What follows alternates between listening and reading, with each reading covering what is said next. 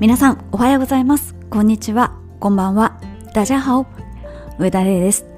ランナーのためのインスタグラム連動型ポッドキャストランニングチャンネル第86回になります。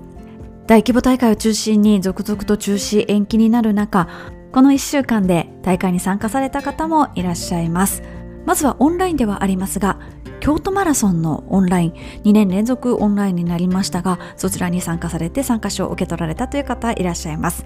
あとリアル大会で神奈川県で行われましたアップラン鶴見川マラソンハーフマラソンですね。こちらに出られた方もいらっしゃいます。そしてランニングのことではないんですけれどもテニスをされているということでそのテニスの会に100回参加されたということでなんと期間にしますと8年4ヶ月という風になりますのでもうねお子さんだったら小学校入って6年生卒業してで中 2?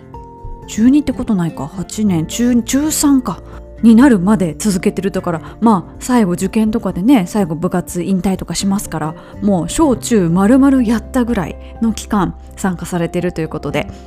トロフィーをもらわれたという投稿を拝見しました。ということでこの番組の冒頭ではランニングチャンネルのハッシュタグがついたインスタグラムの投稿をご紹介しております。今週のリスナーさんです。まだまだ1月の後半ということでこれからもっと寒くなるというような時期ではあるんですけれどもそんな中でもちょっと春の便りと言いますか梅の花の投稿をしてくださっている方がいらっしゃいました。そんな私も週末にですね走った時に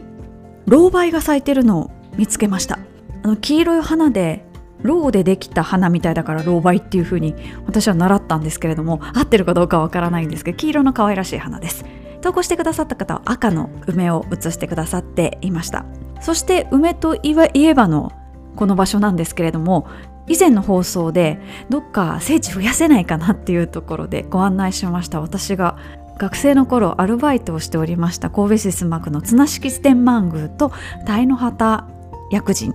正式名称は鯛の旗薬よけ八幡宮という名前なんですけれどもそちらに行かれたという方もいらっしゃいましてありがとうございますそして写してくださっていたのが乾燥祈願のお守りなんですけど私がバイトしてる時は少なくともなかったですそのお守りは。まあ、地元の方は親しみを込めて天神さん天神さんというふうに言うんですけどもその妻の天神さんはですね結構お守りの種類が多くて科目ごとのお守りとかもあったりするんですよね。であと変わったものとして私がバイトしてる時にすでにあったのはナスの腰掛け？おナスです。野菜の。なんかそこに腰掛けてお願いすると願い事が叶うみたいなですね。結構変わったものもある神社です。あとおみくじが、えー、以前からなんですけれども裏面に英語が書いてあるということで昔はそれがすごく珍しかったので新聞かテレビなんかに出たこともあります。まあそんな元バイト先がですね乾燥祈願のお守りを作っていたのは知らなかったです。ちょうど今年になる時ですね。2022年になる時にお参りに行ったんですけれども夜中に。やっぱりそのコロナのことがあってそのお守りを授ける場所とかですね社務所が閉まっていたので参拝の方もほとんどいられなかったあのいらっしゃらなかったんですよね。例年だともものすごい並ぶんですけれども3組ぐらいしかなくてえーってすごいびっくりしたんですけれどもなのでちょっとどんなお守りがあるのかちょっとチェックできなかったのでびっくりしました。まああえてそこにかけるとすると天満宮って名前の付くところは菅原の道真公が祀られておりますので、まあ、太宰府に流されるわけですけれどもまあ多分歩いて太宰府まで行かれたでしょうから、まあ、そのお供として牛さんがいらっしゃったっていうのと菅原道真公がご自身が牛年生まれでらっしゃったっていうことから、まあ、天満宮と名前の付くところには牛さんの像がたくさんあるんですけれどもまだ財布まで歩いていったから見客だから乾燥守り？みたいな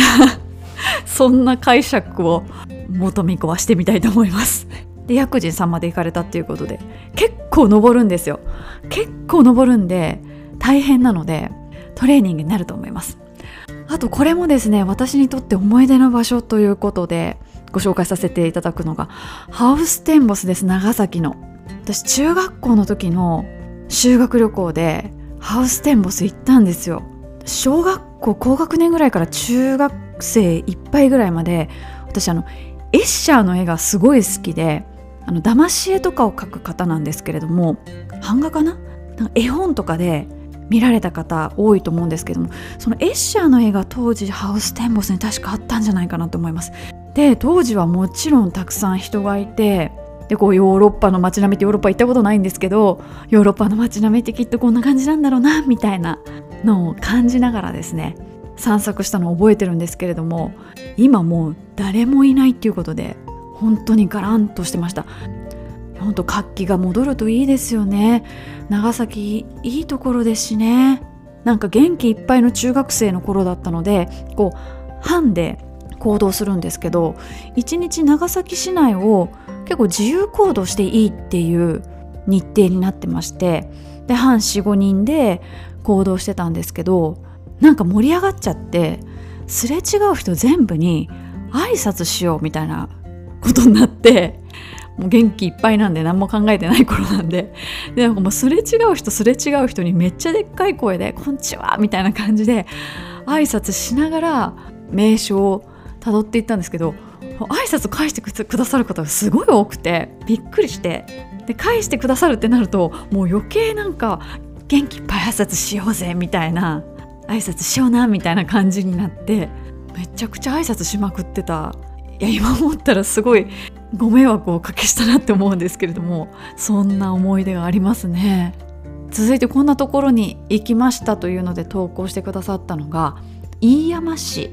にあります鎌倉の里です。おそらくその地域ではもう雪がもう降りまくっていてもう雪なんかそこら中にあると思うんですけれどももう雪のテーマパークみたいなところですね。鎌倉の里。もちろん鎌倉もたくさんありますし子どもたちが遊べるようなアトラクションといってもこう雪を固めたりこう掘ったりして作ったアトラクションがあったりとかしていやこれお子さんとかすごいテンション上がるだろうなって思いますし私は鎌倉にまだ入ったことがないのでわ鎌倉入ってみたいと思って。で鎌倉いっぱいあって番号がついてるのでこれ絶対なんかあるぞと思って他の方の投稿を見てみたところその鎌倉の中でのろし鍋っていうその地元のお野菜とかをつく使った味噌ベースのお鍋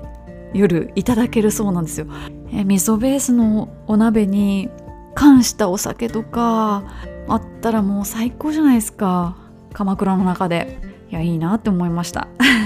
ということでランニングチャンネルのハッシュタグがついた投稿をご紹介しておりますが今週もお誕生日を迎えられた方いらっしゃいます。まずはご自身が53歳のお誕生日迎えられたという方おめでとうございます。そしてご主人がお誕生日だったという方ホールケーキではなくってカットケーキをこう買ってきてみんなでシェアするというのを見まして確かにカットケーキはイベント感がすごいありますあカットケーキじゃないホールケーキはイベント感がすごいありますけどカットケーキはカットケーキでねなんかこれはどんな味かなあれはどんな味かなみたいな感じでみんなでシェアしながら食べれるのですごい楽しいですよね。あの我が家はそういうこうケーキとかパンとか買ってくると人数分割るんですよ全部。まあ、結構難しかったりします。その時食べる人数によるので、まあ、4人とかだといいですけど3人しか食べないとかなると、ね、3分の1って結構ね難しいですし普通のカットケーキ4つに割るって言ったら結構大変だったりしますしね。ただこう人数分割って全員で全部の味を楽しむっていうそんななんとなくなルールがありまして。なのでこう友達とかが家に来て例えばパン買って帰ったりとかケーキ買って帰ったりとかした時に割った状態で出すとびっくりされた時があります。あそっか。この人はこれが食べたいからこれを買ったんだと思って。シェアするつもりで買ったわけじゃないんだっていうのを切ってからはっって思って。びっくりされたことはあります。ということでランニングチャンネルのハッシュタグをつけていただきますと漏れなく私はいいねさせていただきますしこちらのハッシュタグで検索をしていただくと同じ番組を聞いているリスナーさんが普段どんなアクティビティをされているのか見ることもできますのでぜひ覗いてみてください。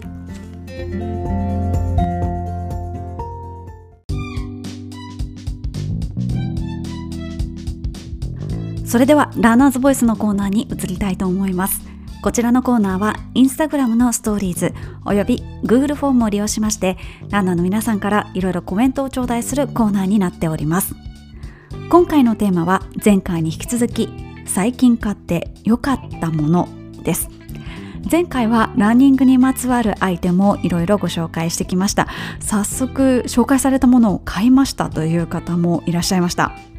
今回はですねランニングには直接関係のないものをご紹介するんですけれどもあこんなものもあるんだっていうようなものがですねたくさんあったので楽しみにしておいてください。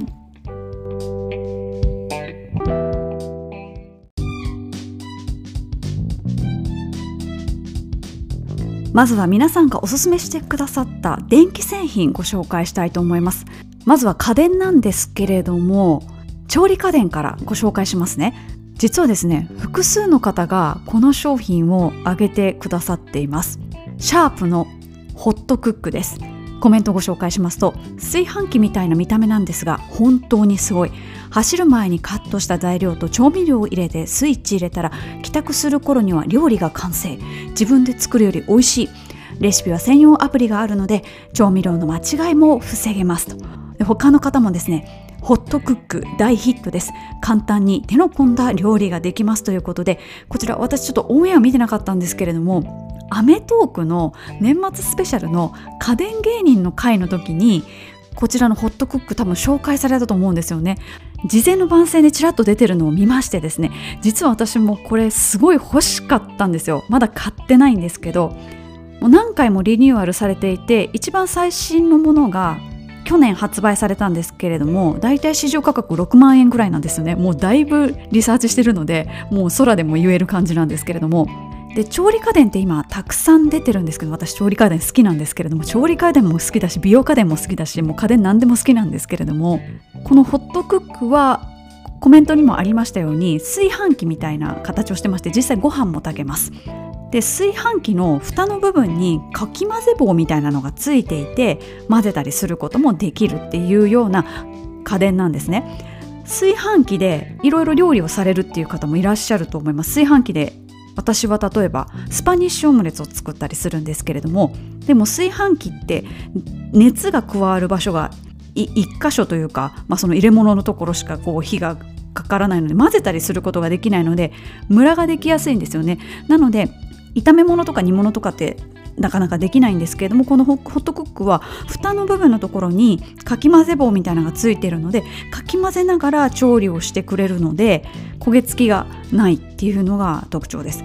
材料入れて調味料入れてセットさえすればあとは何も気にしなくていいっていうのが多分ものすごく革命的なんじゃないかなと思っていましてやっぱ料理する時って火を使うのでなんとなく見とかなきゃいけないっていうのがあると思うんですけれどもそれがないっていうのがやっぱりすごい便利なところなんじゃないかなっていうふうに思います。最新機種はポテサラとかもできたりするんですよね。皮の剥いたじゃがいもと材料とかこういろいろ入れてそしたらもうじゃがいも潰すところまでやってくれるみたいな。カレーなんかももちろんできますし。ランナー目線で言うと走ってる間におかず一品作ってくれてるっていう感じなので時間の有効活用にもなるかと思います。さて続いての調理家電は炊飯器です。美味しいご飯が炊けるようになりましたということで炊飯器もねほんとピンキリですよね。安いものはめちゃくちゃ安いじゃないですか。高いものはもう5万とか6万とか平気でしますもんね。まあ長らくこうインバウンド消費みたいなことは見てないですけれどもコロナ禍なのでまだコロナになる前はですね日本に来られた外国人の方特に中国系の方ですねこぞって日本の炊飯器購入されてましたもんね。そんなに買ってどうするみたいな人もいましたからやはり日本の炊飯器は炊き方がすごいんでしょうね。調理家電で言うと私が比較的最近買ったものってもうご紹介何回もしてますけれども低温調理器を持っていましてこれも便利ですね。もうサラダチキンが作りたい放題です。もともと買おうと思ったきっかけがコンビニで売ってるサラダチキンがしょっぱすぎるっていうので自分でできないかいろいろ試行錯誤した結果低温調理器でやるのが一番簡単っていうことで購入して、まあ、その後ですねサラダチキンはもちろんのことあと温泉卵とかも簡単に作れますし、まあ、ほっとくだけですしあと甘酒とか豆乳ヨーグルトとかあと豚の角煮とかあと豚のバルサミコ煮みたいなやつとかあと煮魚系ですね。最終的に多く作ったのは豚の角煮とかそういうこうじっくりコトコト煮込む系のやつですね。チャーシューとか。低温調理器ってジップロックとかあとこの後アイラップっていうアイラップ？アイラップ？どう言ったらいいのか分かんないですけど アイラップっていう強いビニール袋があるんですけどもそれに例えばお肉とか調味料を入れてでお湯が張ってある容器に低温調理器を入れて温度を一定に保ちながら調理するっていう機械なので煮込み系の料理は汁が少なくて済むんですよ。ビニール袋に入れて調理しているので。豚の角煮とかチャーシューってお鍋で作ろうと思ったらその煮汁を結構たくさん用意しなきゃいけなくって余ったやつどうしようみたいなことになるんですよ。でも煮汁用しても結局あんまり美味しくなかったりするのでなんか結局捨てちゃうことになるとかもったいないことしたりするのでその汁がもったいないなと思って。で低温調理器だったら常にこうお肉がタレにかかってる状態が続きやすいので調味料の節約にすごいなるんですよね。きっと環境にもいいと思います。ビニール袋使ってることが環境にいいかどうかわかんないですけど。あと本当にほったらかしでいいので例えば夜寝る前に仕込んで朝もうホロホロやわやわの豚の角煮とかチャーシューが出来上がってるっていうのはもう幸せですよね。っていうのでほったらかし調理家電の領域はまだまだここから進化すると思います。で証券アナリストなのにもう家電アナリストみたいになってますけれども それが最近買ってよかったものかなって思いますね。あとは在宅勤務になって自動のコーヒーメーカーを買って毎日コーヒーを入れているのでなのでこう豆入れてお水入れて、まあ、コーヒーフィルターとかもともとセッティングしてでピッて押すともう豆を引くところからやってくれるので朝のコーヒーの豆の匂いがするってすごいそのコーヒーめっちゃ好きってわけじゃないんですけどなんとなく優雅な気分ですね。ということでもランニングの番組じゃないみたいな話になってきておりますけれども。続いてはですねまだまだ家電続きます。健康家電系ですね。こちらは頭皮マッサージ機器を挙げてくださってる方いらっしゃいました。頭皮マッサージ機器もね私欲しいんですよね。今もう買おうとしてるんですけれども。ただ前回お伝えしたマッサージガンとかもそうなんですけれども Amazon で検索するとめちゃくちゃ出てくるんですよね。でどれがいいかが分かんないってなって結局いいやつ買うか安いかやつを買ってダメだったりするかみたいな結構賭けみたいなところが多くって決断までにすごい時間がかかっちゃうっていうのが結構この領域だと思うんですけれども私失敗したのはなんか目をマッサージしてくれる機械安いの買ったらあんあんまりダメでした。なんかあの一人であの何ていうんですか VR でゲームやってるみたいな状態になるんですけれども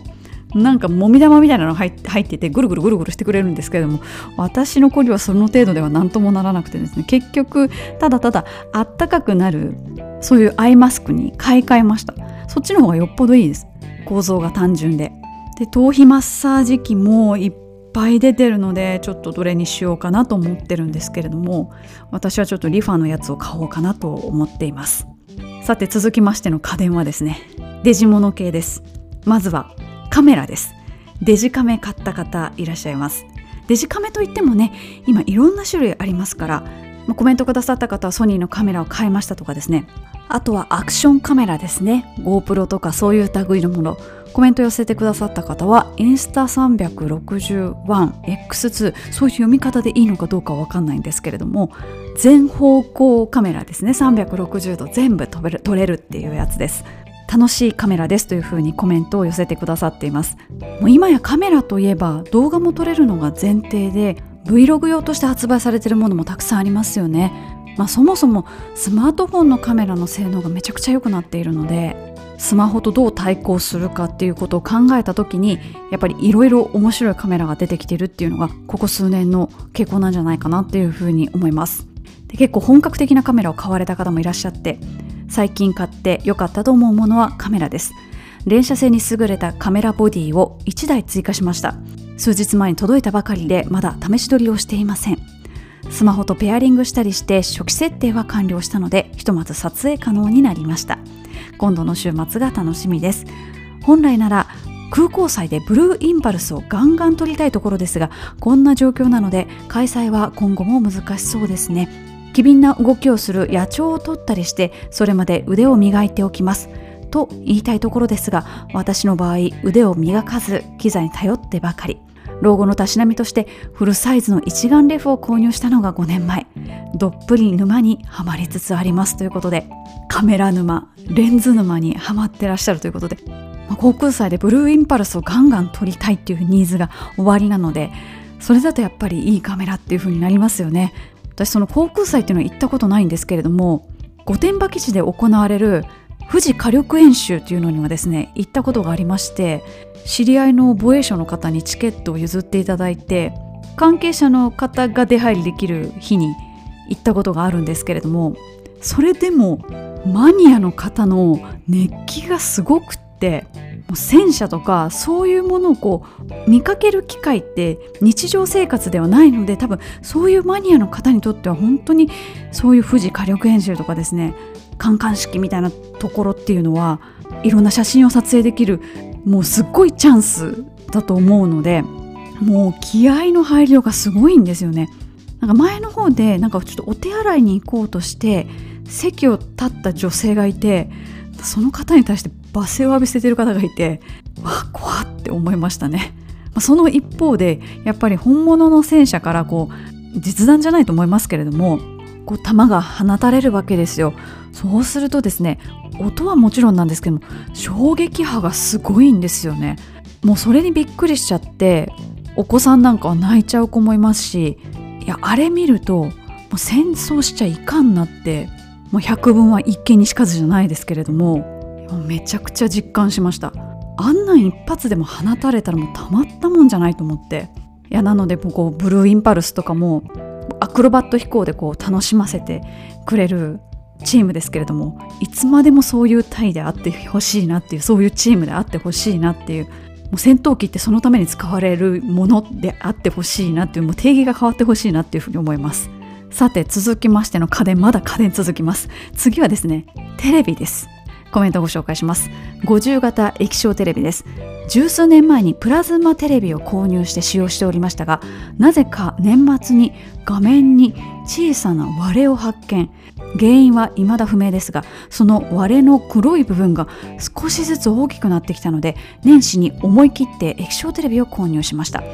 驚くことに50型なのに7万円程度と安い。軽くて何より画質が綺麗。まるで 3D とてもコスパが良くなり得した気分です。ということで確かに最近テレビ安いですよね。昔は1インチ1万円なんて液晶テレビが出た頃に言われていましたけれども今液晶テレビ安くって有機 EL のテレビもまあメーカーによってはそんなに高くないんじゃないかなって思います。我が家も55型の有機 EL のテレビがあるんですけれども多分15万円とかそれぐらいだった気がします。で今めちゃくちゃテレビ薄いので薄さどれぐらいだろう？我が家の2センチぐらいしかないです。壁掛け専用テレビみたいな感じなんですけれども。だからすごい見やすいですよね今のテレビ。ということでテレビ購入された方そしてテレビ系ですとこんな方もいらっしゃって最近ですとテレビにつける Fire Stick ですね。プライムビデオや YouTube が高画質で見れるということでこれもうちにあります。あの Amazon の何て言うんですかね一番初期の iPod シャッフルみたいなちょっとスティックみたいなやつです。それをこうテレビの後ろに挿すんですけれどもそれでプライムビデオとかあと TVer とか直で見れるようになるんですね、まあ、もちろんその TVer とかテレビテレビじゃないスマホで見てそれを Bluetooth でテレビに飛ばすって Bluetooth 対応のテレビだったらそれできるんですけれどもそうやって Bluetooth で飛ばすよりかは断然綺麗です。で楽です。今普通の地上波だけではなくって、まあ、その TVer とか、まあ、プライムビデオとか Netflix とか DAZN とかいろいろこう動画配信サービスがあるので結構切り替えが大変だったりするんですけれども、まあ、そういうのが一つあると便利ですよね。そして続きましてはですね、まあ、テレビ系といえばいいのかどうかわかんないですけれども仕事系ですかね。コメントご紹介します。34インチのウルトラワイドディスプレイです。テレワークが多く今までも21インチのサブディスプレイを使っていたのですがこのワイドディスプレイだといくつものウィンドウを並べられますしどんなに幅広の Excel でも大丈夫です。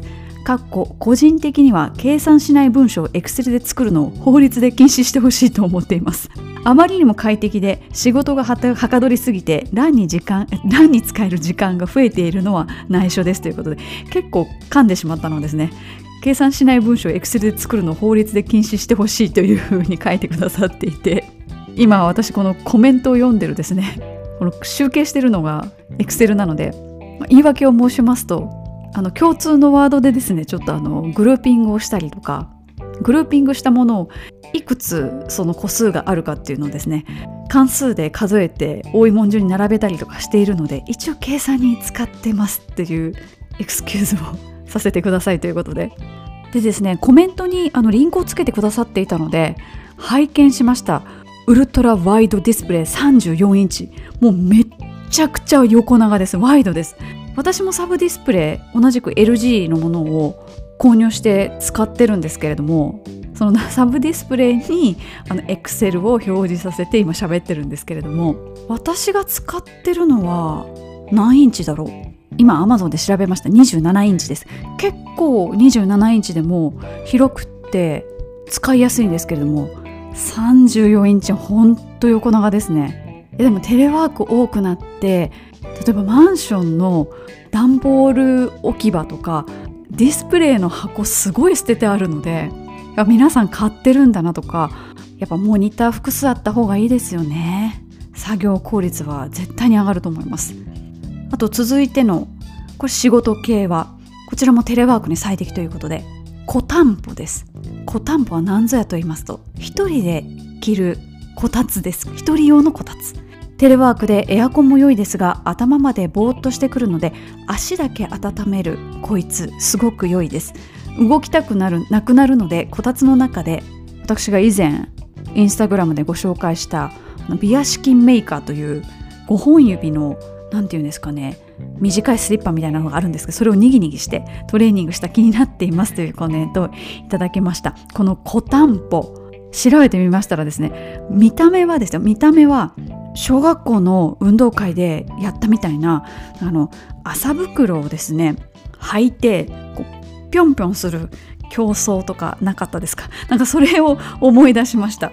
もうすっぽりかぶる感じですいや確かに足冷えるので私もエアコンっていうよりかはちっちゃめの電気ストーブを今そばに置いて話しているんですけどもあとは医療用の遠赤外線パッドをですね今お腹に巻いてます。別にお腹痛いわけじゃないんですけど温めるためにお腹に巻いたり腰に巻いたりしてます。いや小担保いいですね。でも確かにこれは動きたくなくなりますね。続いてはですねちょっとお仕事系かどうかわからないんですがここに分類させていただいたんですけれども最近買ってよかったもの。それはサーモスの保冷感ホルダー ROD-002 です。メーカー側は缶ビールなどを保冷する機能を前面にアピールしていますが実は保温機能も優秀です。私はホットコーヒーを入れて使っていますが1時間ぐらいは飲み頃温度をキープすることができます。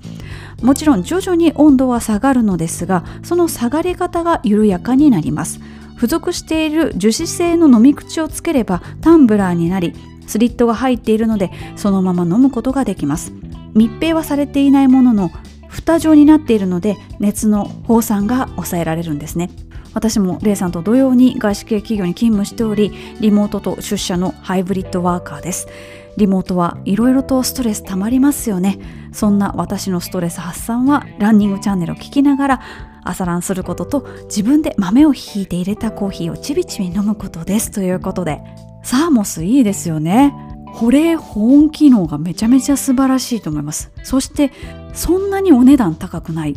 私はですねサーモスのあのスープジャーとあとあのコップっていうんですかねステンレスでできたコップを持ってます。スープジャーは家で具材とあとスープの素を用意して会社に持って行って例えばちょっとご飯を入れたりとかオートミールを入れたりするんですね。でそれにプラス例えば野菜とか例えば餃子とかサラダチキンとか。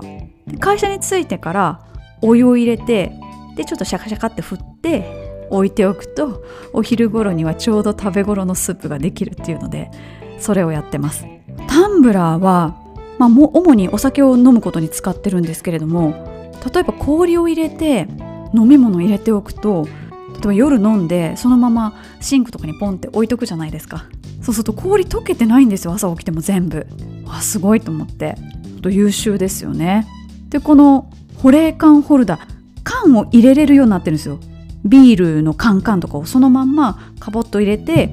冷たさをキープできる。それプラスアルファちゃんと蓋がついててタンブラーとしても使えるっていう優れものです。あと外資系で働いてらっしゃってそのハイブリッドワーカーですっていうふうに書いてくださっていたんですけどもハイブリッドワークって言葉使うんですね。私の勤務先もハイブリッドワークってハイブリッドワーキングってよく出てくる言葉なのであ皆共通だなって思いました。VOE とかね virtual office environment なんかも言ったりよくします。まあストレスがたまるというか一人で集中しすぎて休むことを忘れちゃうというかトイレもめんどくさいお水飲むのもめんどくさい全部めんどくさいで なんかこのメールを返してからとかあれをやってからとか言うともうどんどんどんどんなんか人としての通常業務を後回しにしてしまうっていうのがあってオフィスに行くとちょっとお手洗い行くだけでもねなんか100メートルはないかもしれないですけれども数十メートルは離れているのでその間に誰かに会ったりとか誰かに声かけられたりとかして気づいたら10分ぐらい席にいなかったみたいなこともありますからそういう意味でリフレッシュできてるのかもしれないですよね。ということで仕事系テレワーク系ご紹介しました。でですねデジモノ系まだまだあります。続いてはですねモバイルバッテリーです。コメントをご紹介しますとインスタグラムを始めてから走る時に携帯で写真や動画を撮り始めました。それに伴って携帯のバッテリー消費が困りごとでした。モバイルバッテリーを探している時にクラウドファンディングで今のモバイルバッテリーにたどり着きました。性能的にも優れている点とクラウドファンディングでお得に購入できました。今では3股の充電テーブル充電ケーブルも購入していざという時に備えています。山に入る時は携帯 GoPro イヤフォンを同時に充電しながら走ったりすることも何度もありました。モバイルバッテリーも持っていない時は充電状況を見ながら泣く泣く途中で下山することも何度かあったのですが便利な世の中になりましたということで、まあ、ロードでしたら、まあ、もし充電なくなったとしてもまあ、まあいいやって思えるかもしれないですけどやっぱ山に行かれる方はね連絡手段が途絶えてしまいますからしっかり充電が残ってるっていうのは重要ですよね。あと安心しますよね。さて続きましてはこんなものです。最近買ってよかったもの。それはアロマディディフュアロマディフューザーです。最近また家にいることが多く何か家でリラックスできることはないかなと思っていました。そんな時に相方がアロマの勉強をしておりアロマいいよってことで早速買ってもらいました。ほのかに香るアロマで匂いだけでなく皮膚からも浸透し何かしら効果があるとのことで今も使用してゆっくりとリラックスしています。まあ気持ちの問題だと思いますがっていうふうに書いてくださってますけれども最近商業施設とかショップとかでもアロマ炊いてるお店があってちょ最近行ってないの分かんないですけどシップスが結構ガンガンにアロマ炊いてると思うんですけれどもなんかシップス臭みたいな風に 思うことがあります。なんか嗅覚だけなんか別回路で脳に直接電気信号が行くって聞いたことがあってちょっと裏取ってないので確かかどうかは分かんないんですけれどもでも匂いってなんか絶対なんか効果あると思います、まあ、結構今の季節だと、まあ、風邪とかね、まあ、コロナはもちろん心配ですけれども心配なのでなんかユーカリとかティートリーとか、あと日本的なものでいうとヒノキのアロマオイルなんかもあってやっぱ日本的なものとかあと木っぽいもの木木木材っぽいものはなんか癒される気がします個人的な見解かもしれないですけれどもでもなんか男性の方とかでも受け入れやすいんじゃないかななんて思ったりしますあとシトラス系とかですねアロマディフューザーといえば今までこう水に垂らしてとかなんかスポンジに染み込ませてとか石に染み込ませてっていうタイプが多かったんですけど最近あの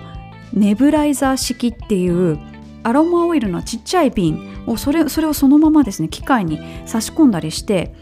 原液そのものから匂いを蒸散させるみたいなそういうタイプのディフューザーもあるのでちょっとそういうタイプを買ってみようかななんて最近思ってます。なんか買いたいものばっかり出てきてそんなに買い物してるのかって言われたらそんなに買い物してないんですけどたまたま結構皆さんが買ってよかったものとかこれから買いたいものとか被ることが多いです。さて続いてはこんなものもあります。娘のピアノです。今まで電子ピアノを使っていたのですが調子が悪くなり転職で退職金も入ったので成人式の着物代わりということでアップライトのピアノを買いました娘は特に音楽の道に進むわけではないのですが保育系を目指していて毎日一生懸命練習してくれてるようですということで。いや娘さんがそうやって毎日使ってくださっているんだったら買った甲斐がありますよね、まあ、もちろん成人式の着物も嬉しいっちゃ嬉しいんですけれどもそんなに着る機会ないですからね。うちも着物ありますけれどもまさかね今着るわけにもいかないですし振袖を。なのでこう実用的なものを買われてそれを娘さんがちゃんと使ってくださっていてっていうサイクルはすごく素敵だなっていうふうに思います。さて続いての買って良かったものご紹介します。岩谷製カセットガスストーブ購入。カセットガスコンロのストーブ版。狭い空間の暖を取るには便利。燃料調達はたやすく軽いのでキャンプとか良さそう。まずはチャリンコバイク整備のお供に使いますということでガレージで使われる想定ですかね。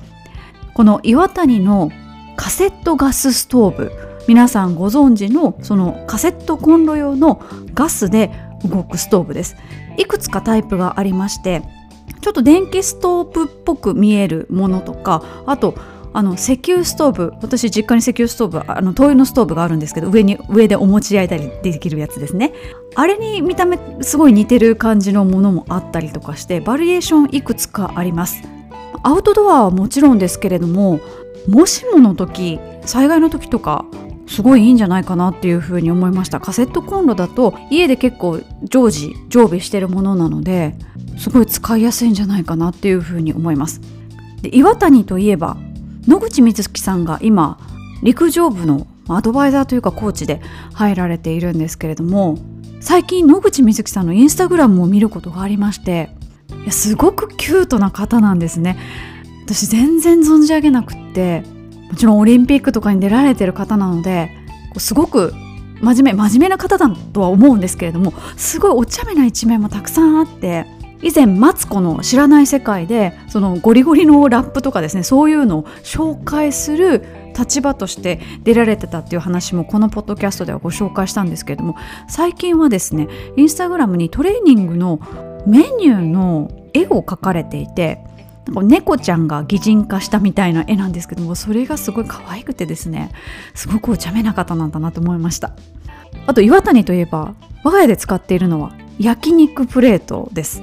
もうこれで我が家の焼肉ライフは一変しましたね。それまでホットプレートでやってたんですけれどももうカセットコンロに切り替わりました。ちょっとジンギスカン鍋に似てるような感じなんですけれども二重構造になっていて1層目にこうドーナツ型になっていて水を入れるようになっていてで2層目上のものは鉄板をその上に覆いかぶせるっていう形になっていて油が落ちるような構造になってます。で油が落ちる先に水があって危なくないっていう風になってるんですけれどもそれで焼肉やると本当美味しいですね。あとは冒頭の調理家電のところでもちょっとご紹介したアイラップアイラップなのかもしれないです。岩谷の関連企業が作っている強めのビニール袋です。どういう風に強いのかというと熱に耐える耐えることができます。薄さはですねスーパーでカラカラカラってこうあの 無料でもらえるビニール袋と同じぐらいかちょっと分厚いぐらいなんですけれどもマチがついていていろいろ物が入れやすいですし熱に強いのでそのまんま電子レンジにかけれたりもします。でもちろん低温調理にも使えるので低温調理ってジップロックでやることが多いんですけれどもジップロックよりも薄いのでしかも安いので使い勝手が良いです。でまたあのパッケージがめちゃくちゃレトロなんですよ。めちゃくちゃ昭和なんですよね。で最近アイラップカバーというかアイラップ入れっていうのが同じく岩谷から出たんですけれどももう私はそのまま裸で使いたいなっていうふうに思ってます。ということで家電ですとかテレワーク系ですとかいろいろご紹介してまいりました。続いてはですねランニング系ではないんですけれどもというふうな前置きとともにご紹介してくださったものがあります。それはシューズです。おそらくなんですけれどもコメントを拝見するに皆さん雪国の方でらっしゃるんですよね。ですので雪が積もるところつるつる滑るところなどで履くシューズなどなどご紹介していきたいと思います。まずはランニングではありませんがタブスのスノ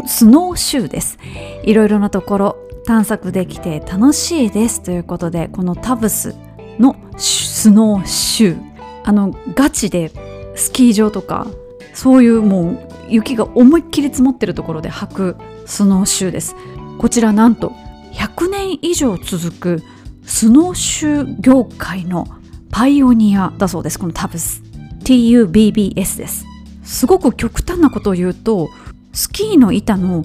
極端に短いやつみたいな感じですね。なんですけれども、えっと、足の前のところ指のところにこう刃のようなものがついていてきちんと雪を捉えながら前に進むこともできるっていう形ですね。できちんと男性モデルと女性モデルが用意されているそうです。雪の中自然の中をお散歩するにはすごいいいんじゃないかなって思います。こういうの履いてなんだろう探検してみたいですね。さて続きましてもランニングで使うわけではないんですがとの前置き付きで最近買ってよかったと思うものはオンのクラウドロックウォータープルーフです。僕は新潟県民なので冬になると基本的に長靴がマストなのですがやはり晴れている日に長靴というのも出かける場所によってはちょっとという感じだし今まで履いていた靴も結構長いこと履いたからそろそろ買い替えたいなと思って探していたところオンジャパンの駒田さんがクラウドロックウォータープルーフをインスタのストーリーズで紹介していたのを見て早速駒田さんに DM で雪国でも通用しますか？と送ったところスイスの 4000m 級の山でも通用しますとお返事をいただいたのでこれは買いだと思い購入しました。今普段履きでかなり履いていますが雪の上を歩いても全然濡れないですし水が弾いているのが目で見てわかるのでやはり買って正解だったなと思っています。ということで前回もオンのシューズご紹介しましたけれども今度はウォータープルーフのものということですね。いや確かに以前は雨の時雪の時なんかは長靴一択っていう形だったんですけれども最近はオンに限らずウォータープルーフのものが増えてきて雨の日雪雪の日の足元のバリエーションが本当に増えてきましたよね。あと続いてのシューズですけれどもアシックスビジネスウォーキングシューズ。スーツでもすぐダッシュできるし滑らないですということでこちら女性用もあるんですよね。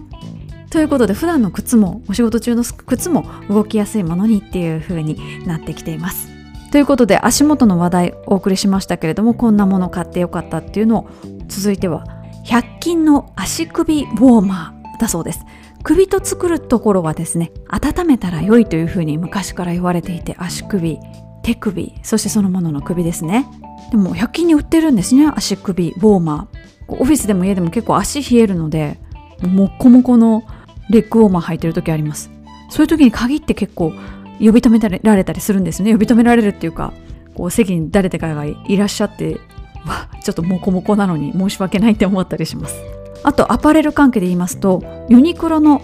超極暖とても暖かくて冬のありがたい友人のような存在にランニングには向かないかもということで私超極暖じゃなくて普通の極暖かな。持ってます。ヒートテックよりもちょっと厚手ですよね。でもちょっと厚手だけどだいぶあったかいです。でヒートテックは水を溜め込む性質があるので汗をかくようなシチュエーションではちょっとあまりおすすめできないですけれども例えばウォーキングとかそれぐらいであればヒートテックちょうどいいですよね。ということでアパレル関係もお届けしてまいりました。続いてはですね食べ物系あげてくださった方もいらっしゃってご紹介しますね。まずはですねミロ過去ココアのビタミン D 入りで牛乳のカルシウム吸収アップということでミロ懐かしいですね。美味しくて強くなるっていうキャッチコピーだったように私の子供の頃はそう記憶してるんですけれどもミロとか飲み物じゃないですけれどもこのケロッグのシリアル系とかですねこの子供の興味のそそるそのマーケティングがすごいっていう憧れでしかなかったですもんね子供の頃。でも美味しくて強くなるですからねビタミン D 入りということでもしかしたらランナーにもいいかもしれないです。あと飲み物で言いますと買ったわけじゃなくレンタルだし最近という割には少し時間が経っちゃいましたが家庭用のウォーターサーバーです。ランニング後は喉が渇くので冷たいミネラルウォーターをごくごく飲めるは本当に快適です。毎回 500ml のペットボトルを買うと割高だし2リットルだと持ち帰りが重いし冷蔵庫内で場所を取るしまあ所詮自分は味音痴なので冷やした水道水でも美味しいと言っちゃいそうですけどねというコメントをいただいたんですが確かに水道水もね最近結構美味しいですよね。ウォーターサーバーは冷たいのもあったかいのもすぐ出るのがいいですよね。会社ではよく利用してます。家では私はウォーターサーバーとかではなくってあのキッチンの水栓にもともとビルトイン式の浄水器を入れるようになってるんですけどそれは使わずにずっとブリタを使ってます。あの麦茶を入れておくような入れ物の中にカートリッジが入っていてろ過するっていうやつですね。満々が一ですよ。これもちょっと防災を考えてその辺の水でも こしたら飲めるんじゃないかっていう淡い期待があって自力で浄化できるものがいいと思ってもうかれこれ15年ぐらいですかねプリタ使ってますね。さて食べ物系続いては1袋100円の人参。九段下のいつものランチを買うキッチンカー。その軒先に袋売りの人参。どうして安いのか聞いたら規格外で農家が捨てるのを買ってきたとご主人味はいいよと聞いて買ってきた。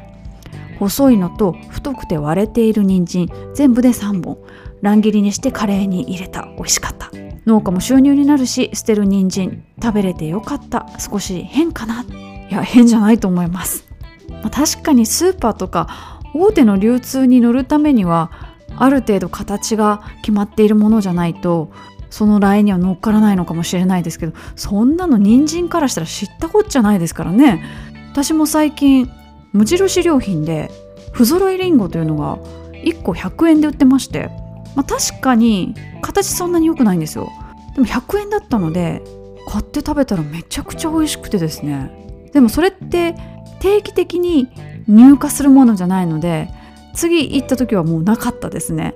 だからまた入ってくるのを待とうって思いました。さて続きまして本当に買ってよかったのが「点点点」ということで本当に買ってよかったものをご紹介してくださっています。お正月にコストコで買った厚切り牛タン。食べ応え抜群でコスパ最強でした。多分食べ物のこと聞いてないとは思うけど美味しかったからまあいっかということで大丈夫です。食べ物のこと書いてくださってる方もたくさんいらっしゃいます。コストコの牛タンいいですね。私コストコまだ行ったことないんですよ。生まれてこの方。まあなんか一つ一つの量が多いっていうイメージがすごくあって行けずにいるんですけれども英語の先生がコストコは1日無料券が絶対にあるからそこでごねるべきだっていうふうに言ってくれたんですけれどもいや交渉して1日券もらえたとしてもでもなんか圧倒されてあんまり何も買わずに帰ってきちゃったら恥ずかしいなっていう思いもあったりとかしていろいろ思いが錯綜してますねコストコに関しては。でも最近コストコじゃなくってもコストコのものを売ってるお店結構あるんですよ。うちの近所にもあるのでいやだからえー、コストコってこんなもんてんだっていうのをちょっと横目に見ながらみたいなことが結構あります。さて続きましてはこんな方もいらっしゃいます。コマンダンテという手引きのコーヒーグラインダーです。コーヒーの味がビシッと決まりますということでコマンダンテ調べました。めっちゃ高いです。4万円以上します。思わず高って言ってしまいました。最初に家電の方でご紹介した我が家にある全自動のコーヒーメーカーはですねたかだか2万円しないぐらいだと思うんですよ。パナソニックのやつですけれども。いやそれより倍以上すると思ってびっくりしました。で最初「コマンダンテ」って検索したらこのコーヒーグラインダーじゃなくてですねお笑い芸人さんが出てきましてあれ？と思ってあれ私ちょっとタイピングミスしたかなと思ったらその方々もちゃんとコマンダンテというコンビで活動されてるそうです。いやでもコーヒーにこれぐらいお金かけられる方ってやっぱり相当こだわりある方でその Amazon のレビューとか見てもやっぱめちゃくちゃ何て言うんですか詳しいんですよね。どれぐらいどう弾けばいいかみたいな。いやなのでレビュー見るのもこれ面白いですね。いやコーヒーもこだわり出したら結構沼なんだなっていうのがレビューを見ると分かります。ということでこだわってる方もいらっしゃいました。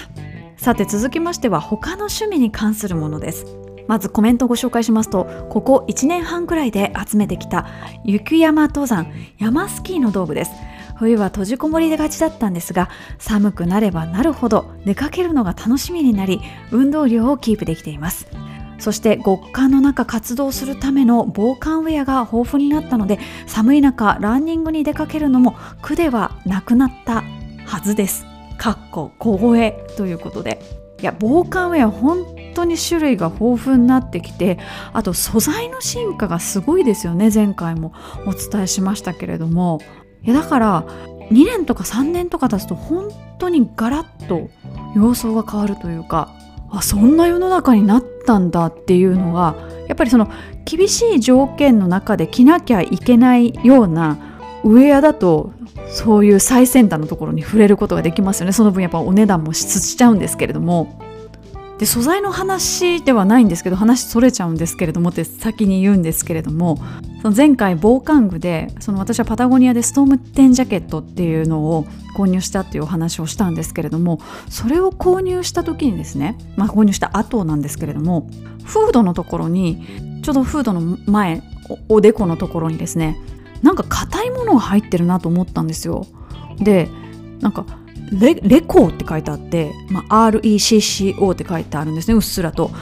これななんだろうなと思って。でなんかちょっと下敷きみたいなテロンテロンとしたものがなんか中に入ってるっぽいんですよね。でこれなんだろうと思って調べてみたら雪崩に巻き込まれた時に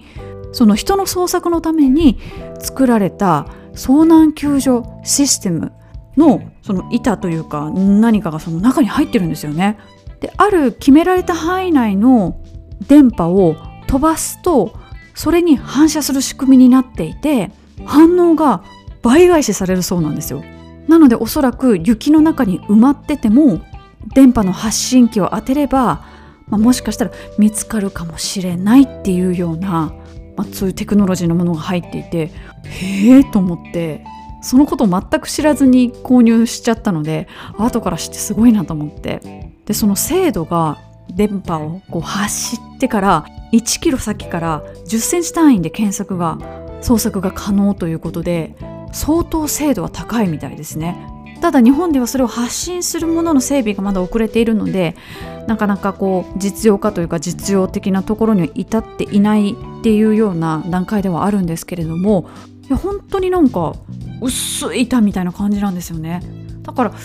衣類の内側に仕込まれてても全然違和感ないというか、まあ、ちょうど日差しになって ちょうどいいみたいな感じなんですけども。だから素材もそうなんですけれどもそういういざという時のためのテクノロジーっていうのもどんどん進化してるんだなっていうのを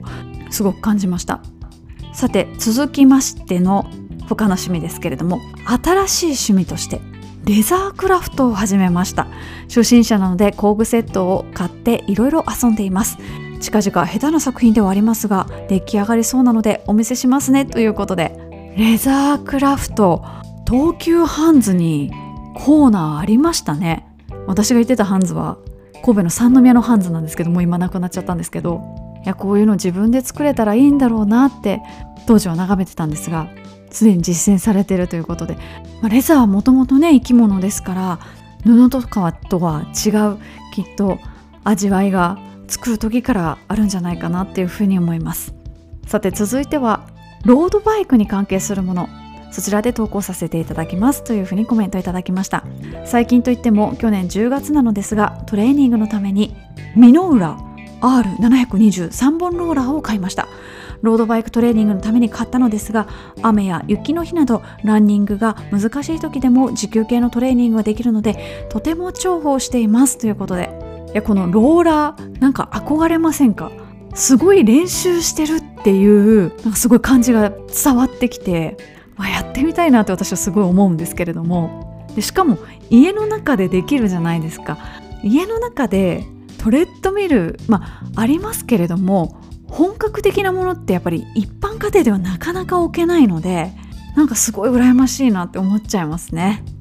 ということでランニング以外の趣味の分野のものについてご紹介をいただきました。続きましてはですね書籍をおすすめしてくださった方もいらっしゃいます。その書籍の名前はジェイソン流お金の増やし方。このジェイソンとは厚切りジェイソンさんです。前職は金融系で仕事をしておりましたが改めていろいろと考えさせられました。将来を見越して良い勉強になりましたということでこれめちゃめちゃ売れてる本なんですね。Amazon で見る帯では15万部突破ということで多分まだそれ以上売れてるんじゃないですかね、まあ、Amazon で目次を見ることができるんですけれどもお金を使わないこととお金を増やすこと両面で書いてくださっていてで増やす方に関しては結構米株を押してる感じですかね、まあ、確かに米株すごい好調だったのでちょっと今インフレ懸念の方が 先立ってしまってなかなかちょっと雲行きが怪しくなってきているところではあるんですが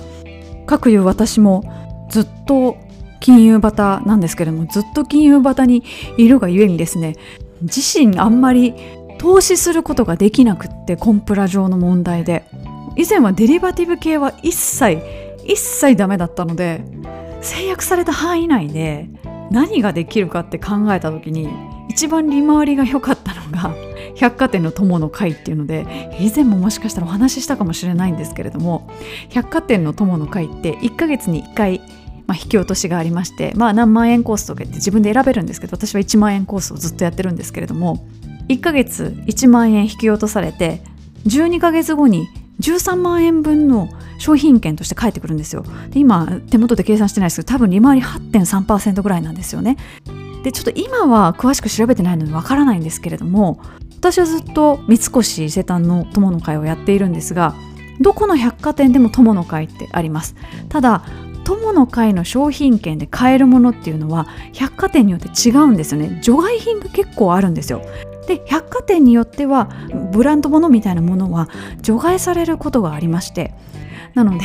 各百貨店のですね友の会の規約を読みましてどこが一番自由度が高いかってなった時に当時一番自由度が高かったのが三越伊勢丹だったんですね。で例えば機械式の時計を買った時に数年後オーバーホールをしなきゃいけないそのオーバーホール代もその友の会で払えるかみたいなのを調べたりですね。今ちょうどですね機械式じゃないんですけど時計が一つオーバーホールになるかならないかの判断を今待っているところでしてオーバーホールになったら45万かかってしまうので、まあ、もちろん友の会から払うんですけれども来月早々には結果が出てくるはずです。電池が切れてしまって電池を交換しに行こうと思って銀座の三越に行ったんですけれども2つ持って行ったんですね。2つも切れてたので普段もうガーミンしかしなくなっちゃったので知らない間に電池が切れちゃってたんですよ。で1つの時計、まあ、普段仕事用でつけるような時計そちらはすぐ電池を変えてくれました。もう一つの方まず聞かれたのがどちらでご購入されましたかって聞かれましていやちゃんとしたところで買ったんですよ。ちゃんとしたところで買ったのでちゃんとしたところで買いましたってまあ言いましたらお調べするのでちょっとお待ちくださいっていう同じフロアにあるですね。そのブランドの正規店に ちゃんと登録がある時計かどうかっていうのを持っていかれちゃいまして。いやちゃんとしたところで買ったんですけど自分の時計がね持ってかれちゃっていやこれ万が一偽物ですとか登録されてませんってなったらどうしようと思って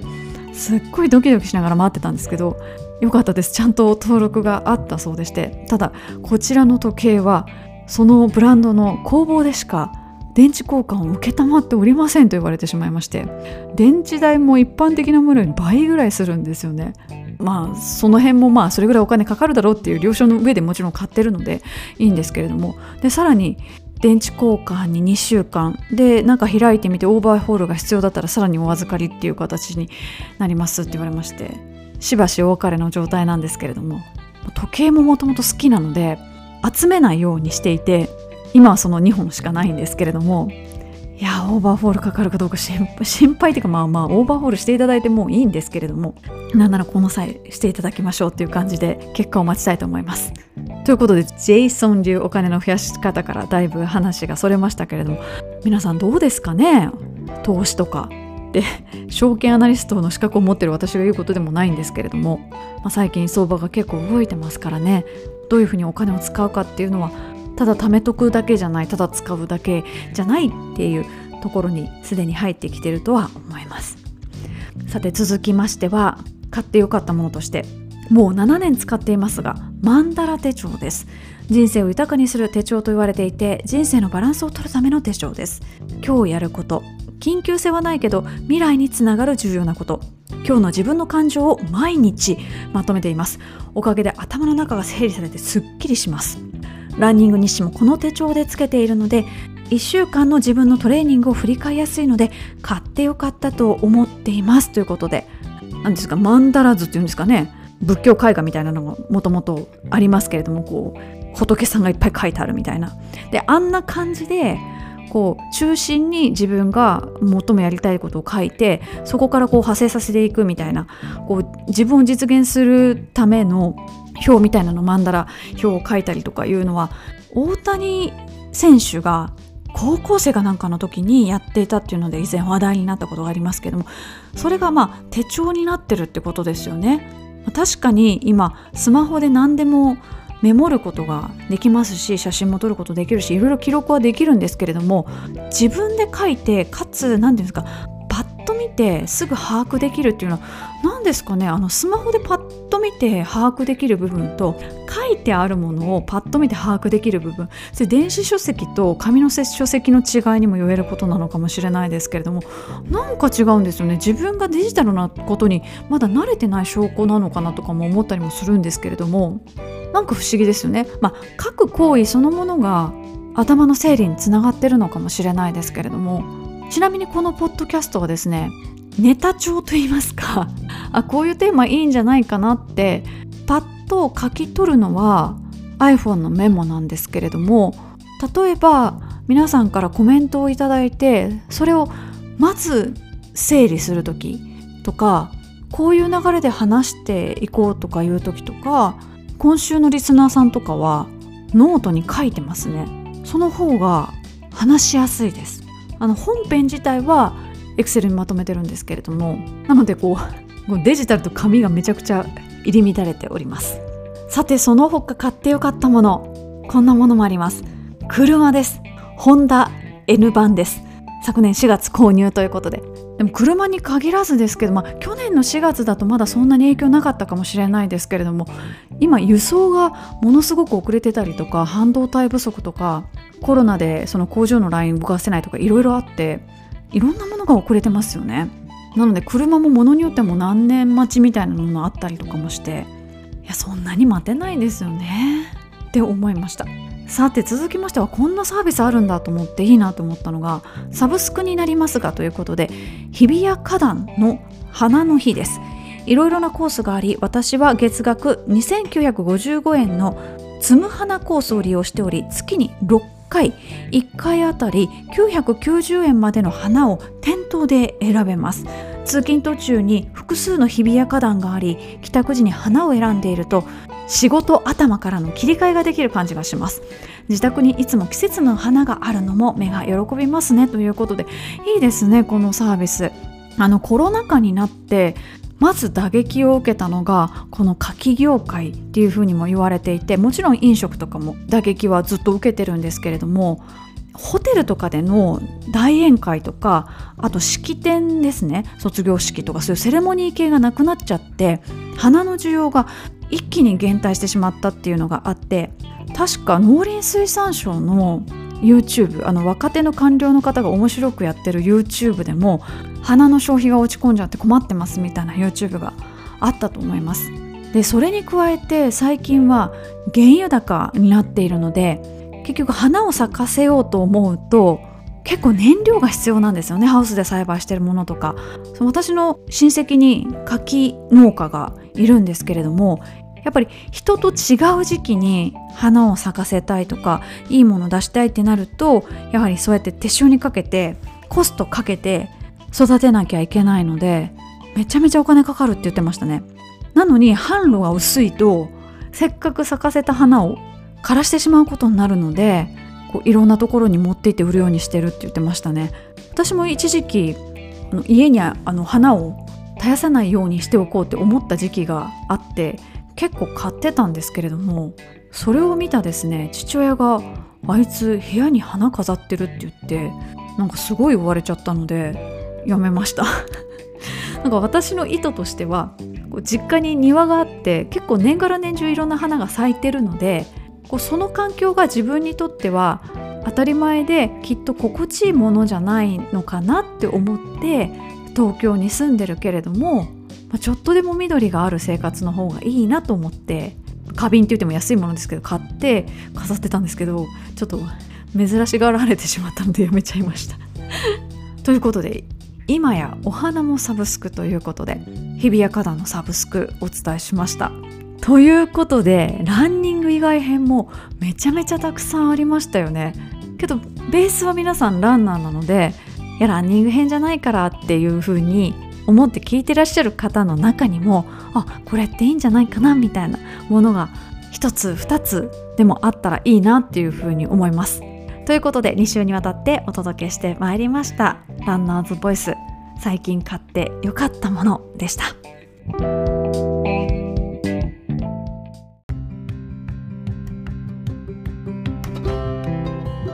ここでプレゼントのお知らせです。今回は書籍です。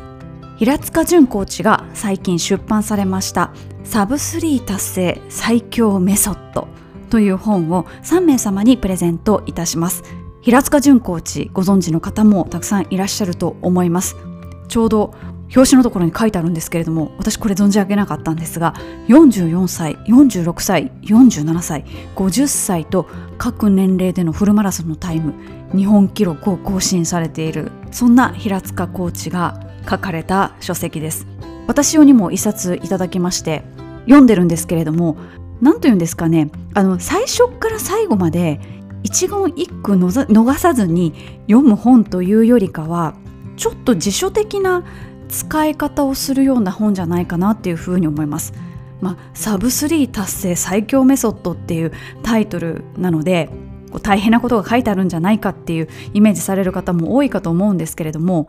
表紙はほぼ真っ黒なのに中めちゃくちゃカラフルです。そこがちょっと安心したりします。なんか全部白黒だとちょっと真面目になりすぎちゃって怖くなっちゃう気がするんですけれどもめちゃくちゃカラフルです。そ写真が多いです。で5つのメソッドに分かれて書かれているんですけれども、まあ、順番にご紹介すると 5000m で19分切りを目指す。次はストレッチで動ける体を意識する。で3つ目は筋力筋力トレーニングですね。筋トレですね。で4番目が坂トレ。で5番目が月に12度の30キロ走。キロ4分15秒でって書いてありますけれども5つのメソッドをちゃんとですね9人の方が実践されてそして達成された方もいれば達成できなかった人もいるんですね。でそれぞれの方の練習メニューもきっちり細かく書いてありまして達成できた方はどういうところが良かったのか達成できなかった方はどういうところに注意すればよかったのかっていうようなことの振り返りもきちんとされてますなので相当時間かかってますであと結構面白いなと思ったのがその5つのメソッドに加えてメンタルのことも書いてあったりするんですよね。でただ走るだけじゃなくってもちろんケアについても書いてあって、まあ、サブ3を目指すっていうことはもうトータルで変えていかないとダメなんだなっていうのを何て言うんでしょう。きついことは一つも書いてないっていうかすごい淡々と書いてあるんですよ。だからこそぐさっとくる時も結構ありますね。でちょっと箸休め的にサブ3川柳なんかも書いてあったりしてこういうのいらないっていうふうに思う方もいらっしゃるかもしれないんですけれどもやっぱサブ3目指そうとするとどんどんシリアスになってくると思うのでこういう箸休め的なものが中に入ってるとちょっとほっこりするんじゃないかなとも思ったりもします。今すごいパラパラしながらお話ししてるんですけれども。で今回なぜこれをですねご提供いただいたかと言いますとこの本を編集された方が月刊ランナーズの元編集部にいらっしゃった方で私が月刊ランナーズに載せていただいてた頃にとてもお世話になった方なんですけれどももうその方はですね編集が大好きで趣味に編集って書けるって24時間編集できるっていうぐらい編集が好きな方なんですよね。編集が好きって言われても編集ってどういうことやるのかいまいち私もよく分かってないんですけれどもそんだけ情熱を持ってもうやり続けることが全く苦じゃないっていう方が編集された本なのでそりゃまあ手間かかってますその9人の方ずっとその実践されてこられた記録っていうのも載ってますし写真もたくさん載ってますしいや時間と手間かかってるなっていうのがすっごいわかりますで最終的に、まあ、それぞれの方がチャレンジャーの方が、まあ、大会でサブ3を達成したりできなかったりっていう形なんですけれどもちゃんとその大会にも、まあ、編集の方ちゃんと出向いてらっしゃって応援に行ってらっしゃるんですよね。なので本になってしまったらもう紙っぺらでしかないんですけれども紙っぺらになる前の段階ですごい人間的なものが詰まってるんだなっていうのがまあ、この本に限らずなんですけれどもその私が雑誌のお仕事をさせていただいた時にあなんか紙媒体を作るってこういうことなのかっていうのをすごく目の当たりにして本当面白かったですね。ということでその編集者の方からですねお声かけをいただきましての最初私用にということでお声かけいただいたんですけれどももしよかったらポッドキャストのプレゼント用に何冊かいただけないですかって打診しましたところ3冊いただけるということでしたのでありがたく頂戴いたしました。ありがとうございます。ということで今回のプレゼントは平塚潤さんが書かれましたフルマラソンサブ3達成最強メソッド。定価は本体価格税別で1700円でございます。当選された方もしよければ Amazon のレビュー書いてください。いいことはもちろんいいこととして書いてくださって本当に大歓迎だと思いますし、まあ、こういうところをこうすればよかったんじゃないかみたいなところもそれを読んで今後に生かされると思いますので実はこの本今すごい売れていて続編の話がすでに出てるらしいんですね。なのでこれをちょっと一旦手に取っていただいて読んでいただいてじゃあ次どんな本になるのかななんて想像していただくのもいいかなっていうふうに思います。さて応募方法ですがいつものプレゼント企画と同じように私のインスタグラムのストーリーズそちらの方に応募専用のフォームを設けます。そちらに今から発表するキーワードを記入してください。それだけでエントリー完了となります。発送は日本国内に限らせていただきます。ということで今回のキーワードはサブ3です。もうサブ3ともう全部カタカナで書いてください。事務処理上キーワードを使ってちょっと処理をするのでサブ3と全部カタカナで書いてくださるととっても助かります。ということで皆さんのご応募お待ちしております。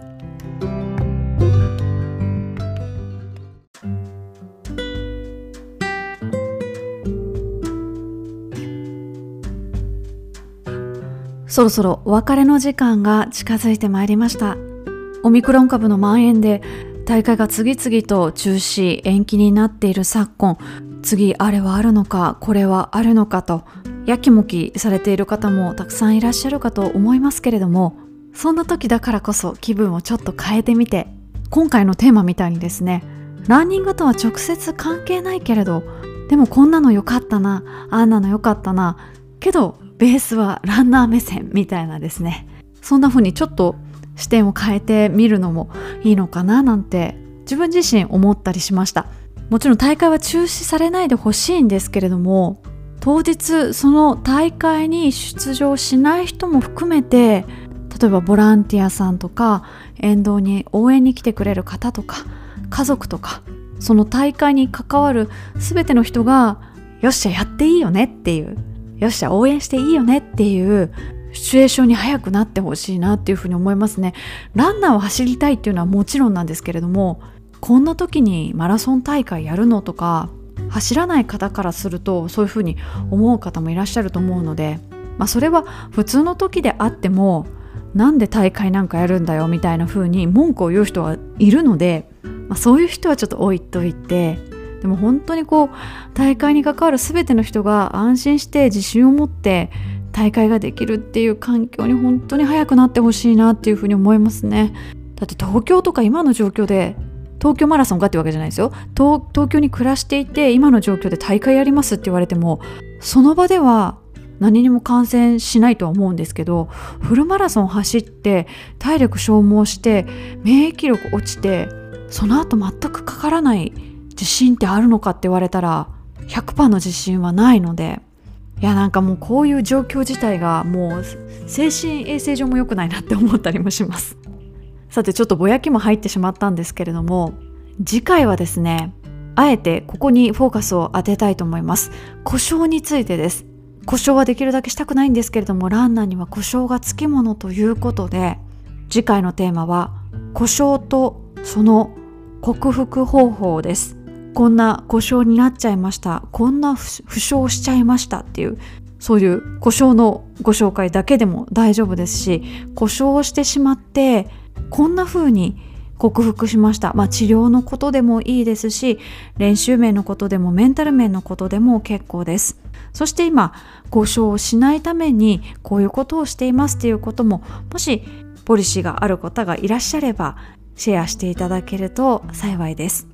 募集方法はいつもと同じです。私のインスタグラムのストーリーズに質問コーナーを設けますので、だいたい土曜日から水曜日いっぱいぐらいまで募集しております。24時間で自動的に消えてしまう都合上ですね、ちょっと一瞬何にもないっていう時間帯もあるかもしれませんが、だいたい土曜日から水曜日までは